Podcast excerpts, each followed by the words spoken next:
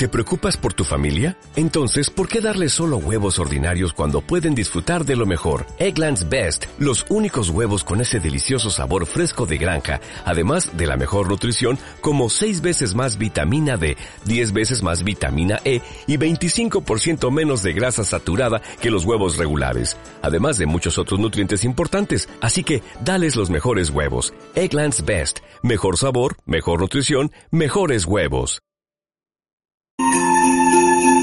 Bueno, pues lo acaban de escuchar. La cita es esta tarde en el Hotel NH, una cita en la que se nos va a ofrecer las claves, los instrumentos, las herramientas para afrontar un periodo tan sensible como la Navidad cuando se ha perdido a un ser querido. Vamos a hablar de ello con la protagonista de esta conferencia, que es la psicóloga Luisa Pedrero. Muy buenas tardes.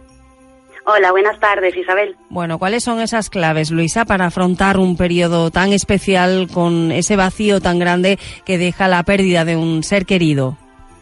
Mira, más que nada tenemos que entender sobre todo que el proceso de duelo cuando afrontamos las Navidades es un cúmulo de emociones, ¿no? Estamos hablando de una montaña rusa emocional donde esto obviamente nos va a predisponer a cómo vamos a atravesar las fiestas. ¿Y por qué? Porque nos gusta explicar y en la conferencia hablaremos extendidamente de esto, porque a la hora, cuando viene la Navidad, vemos luces, vemos celebración, vemos reuniones familiares y esta felicidad exterior no concuerda con la con la tristeza que llevamos dentro. Y muchas veces, de hecho, hay personas que nos dicen, no es que parece que, que odio a todo el mundo. No, esto no es un odio. Es precisamente lo que está pasando es que estás atravesando un duelo en una temporada muy marcada por la felicidad, ¿no? Por la familia, por las reuniones, por las luces. Entonces, más que nada vamos a aconsejamos los psicólogos en qué es lo que tenemos que hacer. Bueno, primero es hacer una reunión días previos, ¿vale? A la Navidad con toda la familia y hablar. Y hablar un poco. Vamos a ver, mm, ¿qué preferimos hacer? ¿Preferimos eh, celebrarlo en casa de la abuela o preferimos hacerlo en otro sitio? ¿Quiénes vais a ir? ¿Por qué? Porque hay que hablarlo, porque luego muchas veces mm, nos da miedo tocar estos temas porque tenemos miedo de venirnos abajo. Entonces, hacemos como que nada ha pasado, nos reunimos, cenamos y es una cena totalmente distante, fría. Nadie habla del tema por miedo a tocar precisamente el tema. Entonces es como, vale, muy bien, ves cómo se van levantando, van al servicio, se les curren las lágrimas y vuelven y al final no estamos compartiendo, no estamos realmente relajados, disfrutando de la compañía de cada uno, ¿no? Entonces es importante hablarlo, el compartir un poco, pues mira, yo prefiero esto, yo prefiero lo otro. Entonces ya el simple hecho de reunirse y hablar ya va quitando un poco el, el, el estigma, ¿no? De, de si podemos hablar o no del tema. Otra, ya después de haberlo hablado eh, y llegado a un acuerdo, pues mira, si a ti te cuesta trabajo ir a casa de la abuela y a ti tú prefieres hacerlo en tu casa, pues venga, nos vamos allí.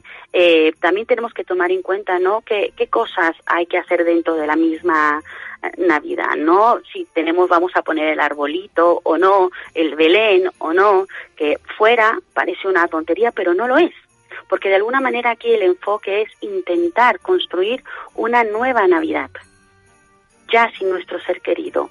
Entonces, aquí en la conferencia vamos a tener un par de, testimonios que nos van a hablar un poco, ¿no? De ellos que hicieron la primera Navidad sin su ser querido, qué fue, cómo lo abordaron, si hablaron de él durante la cena, ¿no? Si, si tocaron el tema o no, que, que luego desgraciadamente lo que hacemos es, y muchas familias lo hacen, es anular la Navidad es decir, aquí no se celebra más las fiestas y esto no está bien. Esto no está bien, ¿por qué? Porque vamos a marcar el precedente de cómo van a ser las siguientes fiestas en los años posteriores. Entonces tenemos que tener muy en cuenta esto, ¿no? Que nuestras emociones van a marcar y además en todo, marcan todo cómo vamos a vivir todas las situaciones. Y en un proceso de duelo vienen todo un cúmulo de emociones que no sabemos afrontar, porque, ojo, nadie nos ha enseñado a hacerlo. Entonces lo que nos han enseñado es a taparlas. Y lo que hacemos normalmente es, pues venga, aquí no ha pasado nada, nos reunimos como si nada y al final nos vamos todos con una muy mala sensación, ¿no? De no hemos disfrutado tal cual las Navidades. Luisa, es eh, un periodo en el que la sensibilidad está a flor de piel, las emociones eh, también, y hay que aprender a convivir con, con, ese vacío y con esas herramientas que estamos comentando. Pero nadie nos prepara, como bien dices, para afrontar esa situación.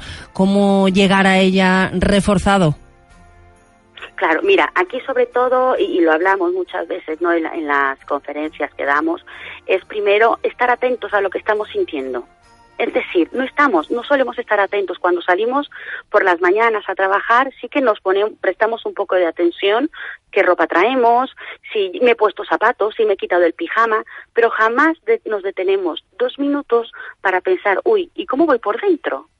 ¿Y esto por qué? Porque muchas veces este simple acto de reflexión nos permite identificar, pues mira, pues hoy me he levantado con el cable cruzado, pues hoy voy a intentar, como sé que voy así, voy a intentar no sentarme en la reunión a un lado del jefe, porque pueden saltar chispas. ¿Me explico? Este simple acto de estar atento o saber cómo te has levantado el día de hoy, nos puede ayudar a, tener un mejor día, una mejor calidad de vida, pero desgraciadamente no nos enseñan a mirar para adentro, nos enseñan a mirar para afuera. Estamos educados en una, en una dinámica social así. Tienes que ir bien vestido, tienes que peinarte, tienes que salir duchado, pero no cómo vas por dentro. Entonces, muchas veces cuando se, atravesamos una crisis, que una crisis es un proceso de duelo, una crisis es una separación, un divorcio, todos a lo largo de nuestra vida vamos a atravesar crisis. Y justo en las crisis es cuando aparece todo este cúmulo de emociones, que luego lo que hace es descolocarnos y desgraciadamente la única solución que se nos viene a la cabeza es, pues venga, voy al médico a que me medique. ¿Me explico? Y esto no es así. De hecho, una de las cosas que hacemos mucho hincapié los psicólogos es que un proceso de duelo no tiene por qué ser medicalizado. Y yo veo en la consulta muchas personas que me llegan ya con pastillas cuando igual no era necesario. ¿Por qué? Porque tenemos muy estigmatizada la tristeza, ¿no? La tristeza es no puedo estar triste y si estoy triste es que estoy haciendo algo mal. Cuando en un proceso de duelo la tristeza es necesaria porque necesito estar triste para, para interiorizar, para recordar a quien he perdido, para hacer una evaluación de cómo ha sido mi relación con mi ser querido. Y si yo no hago esto, no puedo atravesar mi proceso de duelo. Pero como en la sociedad tenemos muy estigmatizada la tristeza y la tenemos catalogada como algo malo, como algo de que no lo estás haciendo mal, entonces rápido recurrimos a lo más rápido y a lo más fácil, que es, venga, me tomo mi pastilla y esto va a pasar. Y no es así. En cualquier caso, y ya para terminar, de cualquier situación de crisis que mencionabas, eh, ¿se puede atisbar algún tipo de oportunidad, de enseñanza, de aprendizaje? ¿Cómo, cómo captarlo? ¿Cómo quedarnos con ese lado positivo?